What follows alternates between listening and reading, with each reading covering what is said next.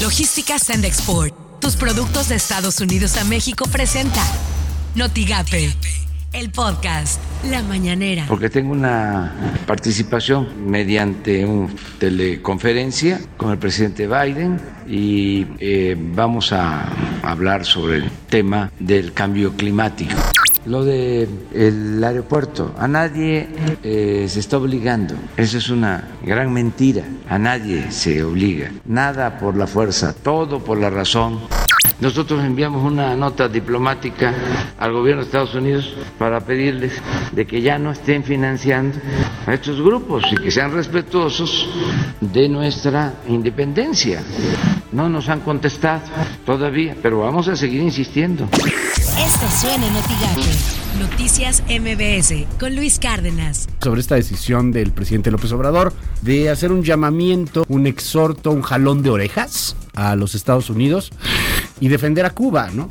Defender a la tiranía, defender la dictadura. Somos dictadores friendly, eso nos queda muy claro en este país. Qué división, qué frugal el discurso que estamos viviendo. A mí me da mucha tristeza, francamente, ver una defensa férrea que no se ha hecho a otras democracias, como la propia. Y pues así las cosas el día de ayer, en donde se supone que era una fiesta patria y terminó siendo una apología de la dictadura cubana por las mañanas con Ciro Gómez Leiva. Finalmente hoy a las 11 de la mañana 18 niños sin comorbilidades en Oaxaca van a ser vacunados contra el COVID-19. Menores de edad todos ellos, pues Alma Franco, abogada y mamá de Maximiliano de 12 años, fue las primeras en solicitar un amparo para que por la vía legal pudieran vacunar a su hijo Así las cosas en W Radio. Fíjense, hay una parte en la que dice el presidente, bueno, insisto, habla de bloqueo, que en realidad es más bien embargo, pero dice que esto afecta a la población, en eso estamos de acuerdo, pero dice que incluso lleva a la población a enfrentar a su propio gobierno. Y aquí nada más ojo, ¿eh? Porque aquí hemos hablado mucho,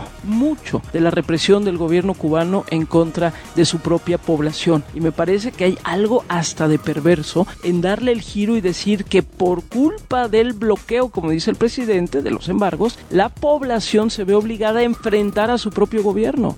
Editorial Notigape, con Martín Cifuentes. El presidente López Obrador no le preguntó a la sociedad mexicana si estábamos de acuerdo en tener como invitado especial en nuestras fiestas de independencia a un dictador, como lo es el presidente de Cuba. Los mexicanos no estamos de acuerdo con lo que ha ocurrido en Cuba por más de 50 años, en donde su gobierno ha reprimido libertades y ha sometido a su población pasando hambres y no tienen mínimas garantías de libertad. Por eso, qué paradójico que siendo López Obrador un presidente elegido, elegido democráticamente invite y rinda honores a un personaje producto de la imposición dictatorial y que tiene a todo un pueblo con la bota en el cuello.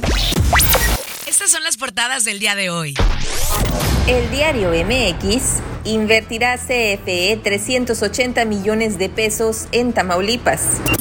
El Mercurio comienzan a partir de mañana los frentes fríos en Tamaulipas. El mañana, la creación de contenidos periodísticos supone una inversión importante económica e intelectual, por lo que está protegida en las leyes sobre derechos de autor. Reforma demanda Andrés Manuel López Obrador a Estados Unidos quitar bloqueo a Cuba. El economista, recuperación de la economía va dispareja en las regiones. El Sol de México, a uno de cada cuatro bebés le faltaron vacunas. Notigape reportan saldo blanco en fiestas patrias, afirmó el coordinador de emergencias de protección civil y bomberos, Juan José Carcaño Gutiérrez. Lo que tienes que saber de Twitter. Arroba Telenoticias 7.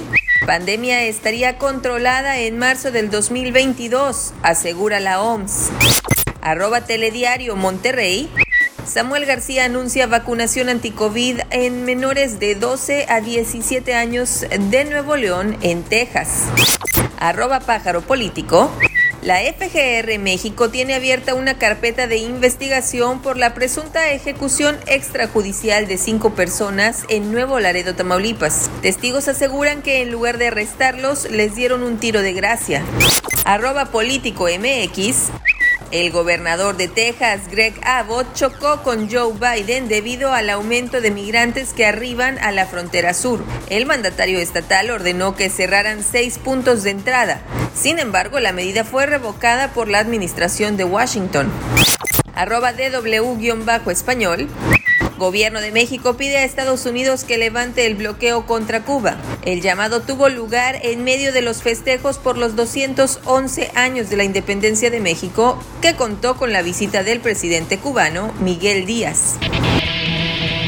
Logística Sandexport, tus productos de Estados Unidos a México presentó Notigate, el podcast.